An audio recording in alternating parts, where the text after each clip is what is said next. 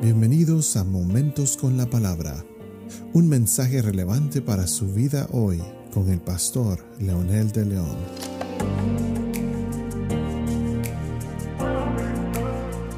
Saludos amigos y amigas, aquí estamos nuevamente para continuar con nuestro tema acerca de la santidad de Dios. Lo que un concepto propio incluye, y especialmente para aquellas personas que necesitan conocerlo, es reconocer que Dios es un ser vivo y personal. En el Antiguo y Nuevo Testamento, la descripción básica de Dios es que Él está vivo y es una persona. Actúa, habla y se involucra en nuestras vidas. Esta idea acerca de Dios es necesaria para tener un concepto real de la santidad.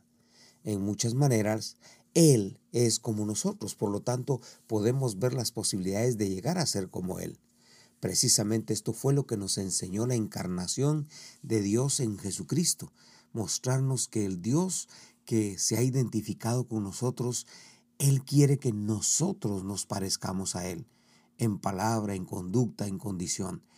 Por esa razón, cuando tengamos un cuerpo transformado, seremos semejantes al Hijo de Dios, seremos semejantes al cuerpo resucitado de Jesús en su humanidad. Recuerden que Jesús fue verdadero Dios y verdadero hombre. Y en la humanidad de Jesús es lo que Pablo decía, que la meta de él y la, el, el sueño de él es llegar a la medida y estatura de la plenitud de Cristo. También la santidad se relaciona con los atributos de Dios. Dios es un misterio y nada se sabe de él excepto lo que él mismo se revela en el Antiguo Testamento y lo que él mismo revela en el Nuevo Testamento a través de la encarnación eh, en Jesucristo.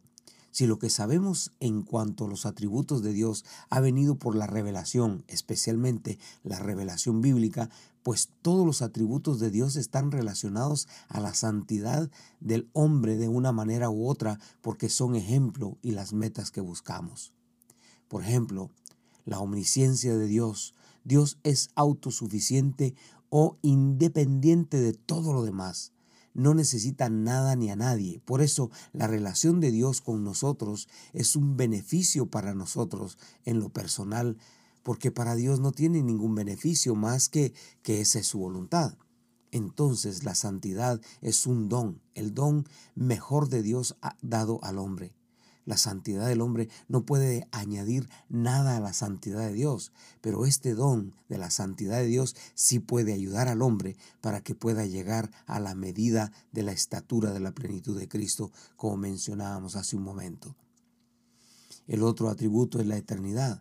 Dios no tiene principio ni tiene fin, es eterno.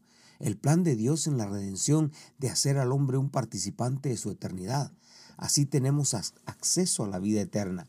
Si vamos a vivir eternamente con Dios, es lógico que tengamos que alcanzar la santidad personal.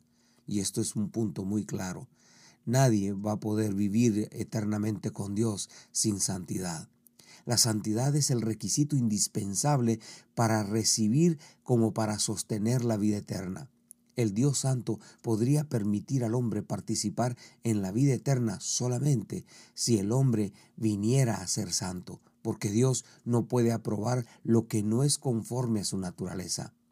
La Biblia, tanto el Antiguo Testamento como el Nuevo Testamento, tiene tantísimos pasajes donde hace referencia que la santidad le conviene a la casa de Dios, que el hombre necesita ser santo y que Dios es santo y que demanda una vida santa. Y así podríamos mencionar infinidad de pasajes de textos bíblicos que mencionan de este requisito no se trata solamente de decir que soy cristiano, no se trata solamente de decir que ya tengo a Cristo y que eso es suficiente, no, tenemos que demostrarlo.